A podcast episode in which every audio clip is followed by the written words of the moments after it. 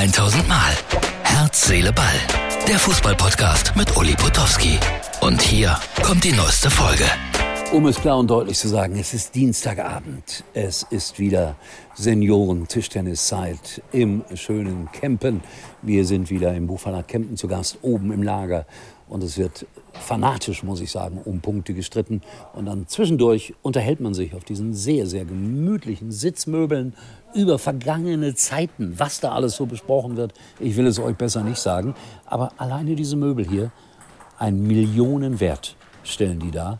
Wunderbare Plüschsessel, teure Ledersessel, ein Trampolin ausgenutzt und verbraucht steht noch in der Ecke. So, da kommen sie jetzt zurück und man sieht es, es ist offensichtlich so. Hans-Jürgen gewonnen oder verloren? Gewonnen.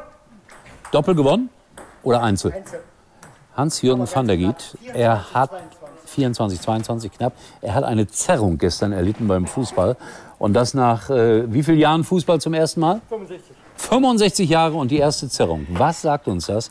Dieser Mann muss im Grunde genommen nie richtig Fußball gespielt haben. Nein, ich weiß, dass er ein sehr ehrgeiziger Mensch ist und wahrscheinlich hat er einfach Pech gehabt. So, äh, ich wollte euch sagen, Adi Hütter, neuer Trainer in Monaco.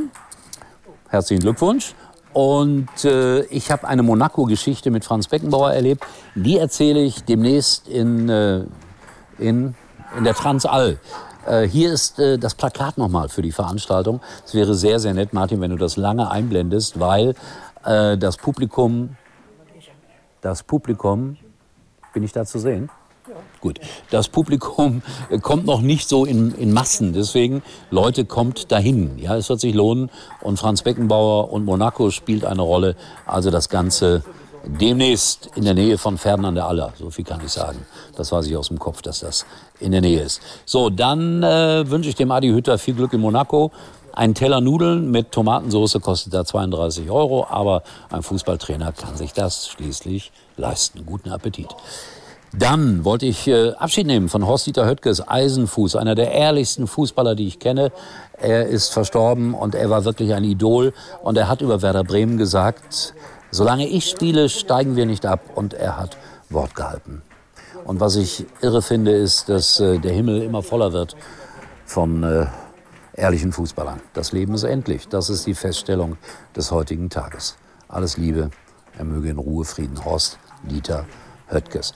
Dann hat mir unser Instagram-Beauftragte Martin, äh, Quatsch, Martin ist unser genereller Beauftragter, äh, Tobi ein, ein altes Plakat geschickt aus der Zeit, als Schalke noch im Parkstadion spielte. Und da sahen die Plakate, wenn man gegen Kaiserslautern gespielt hat, so schön aus. Müllermilch präsentiert das Meisterschaftsspiel, so wurde das damals angekündigt zwischen Schalke 04 und dem ersten FC Kaiserslautern. Wie viele Zuschauer damals immer da waren, um ehrlich zu sein, nicht so viele. 25.000, 28.000, obwohl 70.000 in dieses Stadion hineingingen. Und wer etwas anderes erzählt, das stimmt nicht. Die großen Zuschauerzahlen kamen erst so ja, ab äh, Mitte der 80er, Ende der 80er, 90er Jahre, dann wurde es immer voller in den Stadien. So, ein schönes Plakat, schöne Erinnerung. Und das wird das zweite Spiel in der diesjährigen Zweitligasaison sein. Kaiserslautern gegen Schalke. Tradition trifft auf Tradition.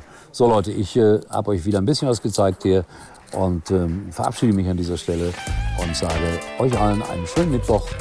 Bis morgen. Ich hoffe, dass ich das diesmal auch aufgenommen habe. Ja, irgendwie schon. Tschüss.